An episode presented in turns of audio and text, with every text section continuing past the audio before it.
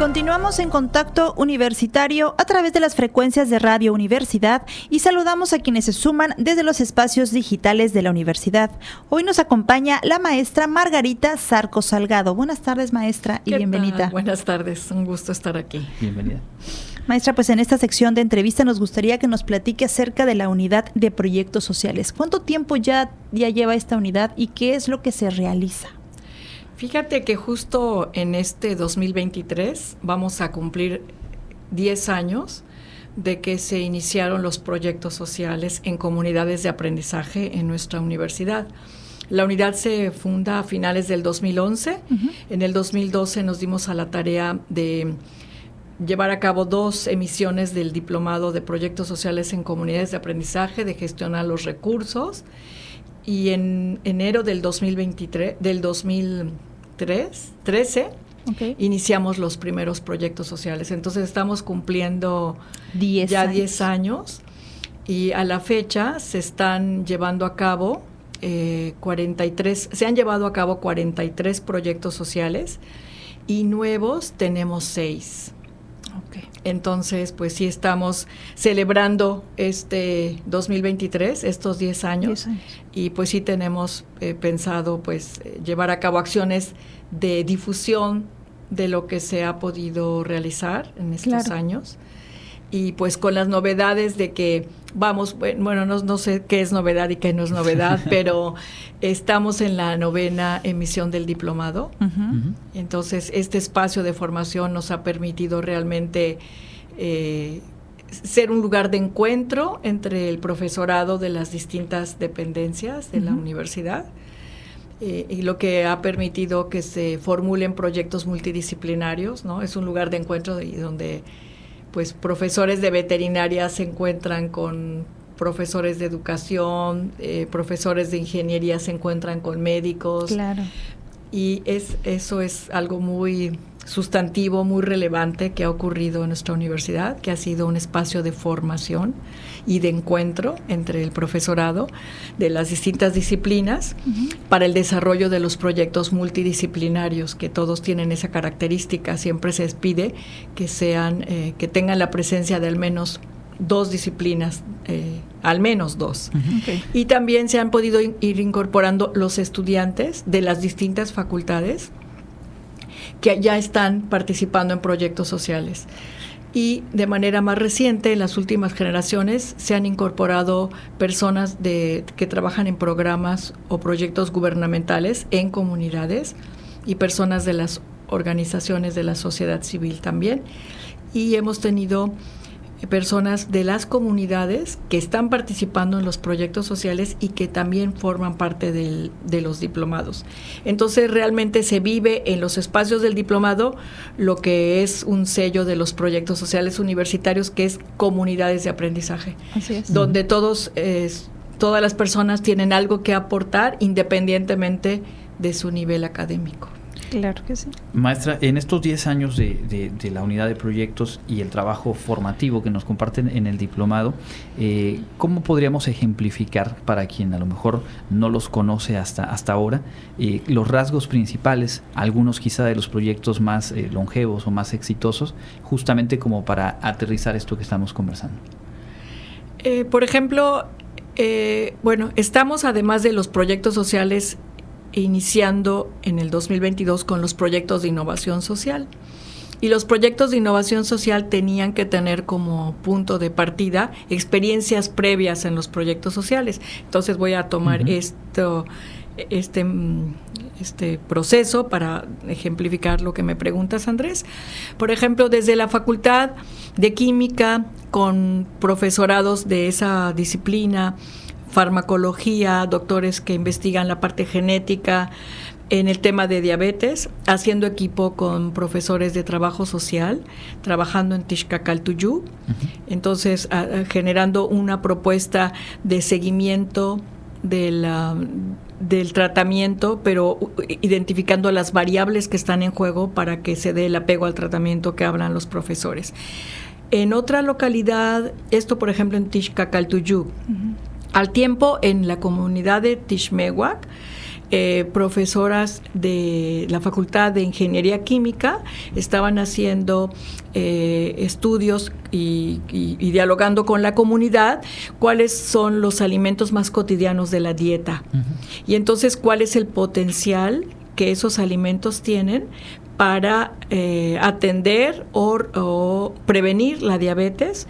Entonces son eh, procesos de análisis en laboratorio de los, de los componentes biológicos eh, que tienen esos, esos alimentos para devolverle a la comunidad cuáles son todas esas riquezas, cuál es la riqueza nutricional y además preventiva y y, sanadora en el tema de la diabetes, ¿no?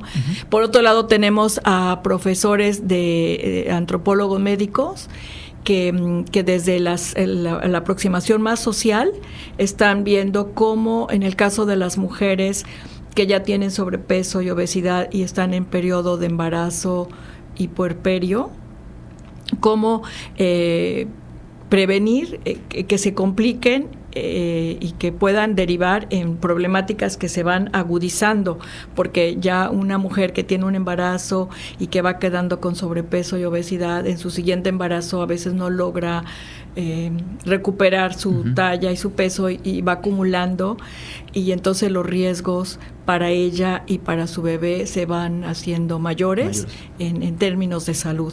Entonces teníamos como aproximaciones más desde la antropología médica, en este caso de las mujeres en este estado de embarazo puerperio, pero teníamos el estudio de laboratorio con todo el, el análisis de los alimentos y su potencial para prevenir y sanar la diabetes, pero por otro lado tenemos a los químicos, que es desde la parte farmacológica y genética, y a las trabajadoras sociales con esta dinámica del seguimiento además de médicos que estaban participando ¿no? en este proceso. Entonces son experiencias que van abordando con grupos concretos, eh, equipos multidisciplinarios que con la participación de estudiantes van dialogando con personas de las comunidades en, en aproximarse a comprender y atender la problemática de salud, que en este caso concreto que estoy ejemplificando era de la diabetes, ¿no? Em, la problemática de la diabetes que pues sabemos es muy relevante, muy es un número muy grande de personas del estado que, que, viven con diabetes, ¿no? Entonces sí es una problemática de salud relevante y entonces tenemos la experiencia de diferentes proyectos sociales y eh, decidimos eh, convocar a esos profesores y profesoras. Y se tuvo un seminario para justamente compartir los resultados que desde los distintos proyectos, desde los distintos enfoques y estrategias se habían alcanzado a, lo largo de tres años de trabajo, cada uno de los proyectos por su lado, con distintos actores comunitarios, con distintas, en distintas localidades, con distintos enfoques, y visualizar qué es lo que sí se había logrado y qué es lo que no se ha logrado para tener una estrategia más eficaz y de mayor alcance para las personas que viven con diabetes y sus, y sus familias y también todo el personal de salud que, trabaja con estas personas y los retos que asumen. ¿no? Y entonces se construyó un proyecto de innovación social. Entonces es un ejemplo en un área muy específica, pero eso es, es lo que ha ocurrido, ¿no?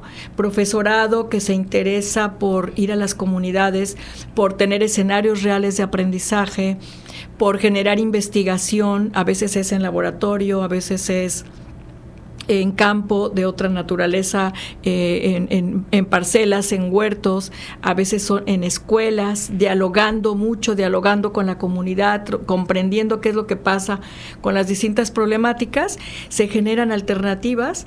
Eh, pero siempre en diálogo con las personas de la comunidad. Entonces, el sello de los proyectos universitarios o en qué se distingue un proyecto social de una de la universidad de otros proyectos que llevan a cabo organizaciones de la sociedad civil o de gobierno o incluso iglesia, eh, hay otros eh, actores que están presentes, pues es la generación de un conocimiento, ¿no? Se genera mucho conocimiento a través de la participación de los estudiantes en tesis, los el profesorado genera artículos, ponencias, entonces e-, es, un sello, pero ¿cómo se genera ese conocimiento a partir de una comunidad de aprendizaje? No sé si expliqué a través de... un camino largo para explicar lo que hacemos, creo. Pero pues son 10 años de historia, así que está completamente ejemplificado. Y justo hablando de esto, de, los proyectos sociales y de las en las comunidades de aprendizaje, ¿cómo han respondido tanto los estudiantes como la, la misma comunidad en donde van a trabajar, en donde realizan estos proyectos? Pues eh, hemos tenido una buena respuesta. El factor clave es la comunicación que genera confianza cuando se sabe cultivar la comunicación. Esa comunicación exige que los universitarios, las y los universitarios nos despojemos del lenguaje técnico, nos despojemos de una actitud eh, de alguna manera prepotente, pero no por querer ser prepotente, sino porque la misma el, creer que tenemos el conocimiento y que solo hay que irlo a, enseñar, a transmitir, de alguna manera nos hace prepotentes, no lo digo eh, no lo señalo porque los profesores lleguen en una actitud, sino porque el, el, no tener conciencia de que solo conocemos parte, pero que las personas de la comunidad conocen mucho, pues puede parecer prepotente ante a, las comunidades, ¿no? Entonces implica pues llegar en una actitud de querer compartir y de querer escuchar. Y entonces cuando llegamos así, pues se va generando confianza de parte de las personas y se van abriendo a dialogar con nosotros. Y si nosotros somos formales de que, quedamos de ir con tal periodicidad y si vamos con eso con esa periodicidad que decimos acordando con ellos los horarios más idóneos y las formas de interactuar pues se va generando esa confianza indispensable. Y ellos y las personas se van comprometiendo a lo largo de tres años a, a hacer equipo con los con las con los las y los universitarios, ¿no? Y los estudiantes, eh, pues, se van sintiendo también muy estimulados. Eh, he visto que el pertenecer a equipos multidisciplinarios resulta muy estimulante para el profesorado y para los estudiantes. Entonces, el que ingenieros se encuentren con psicólogos y que economistas se encuentren con veterinarios, entonces es una riqueza muy grande y los mismos profesores y profesoras se van sintiendo muy estimulados en dialogar con colegas de otras disciplinas. Entonces, yo creo que en general eh, el estudiantado que se anima a, participar en proyectos sociales no se siente defraudado. Termina muy satisfecho por todo lo aprendido. Entonces, pues ese es, es esto, ¿verdad? ¿Qué profesor o profesora se anima?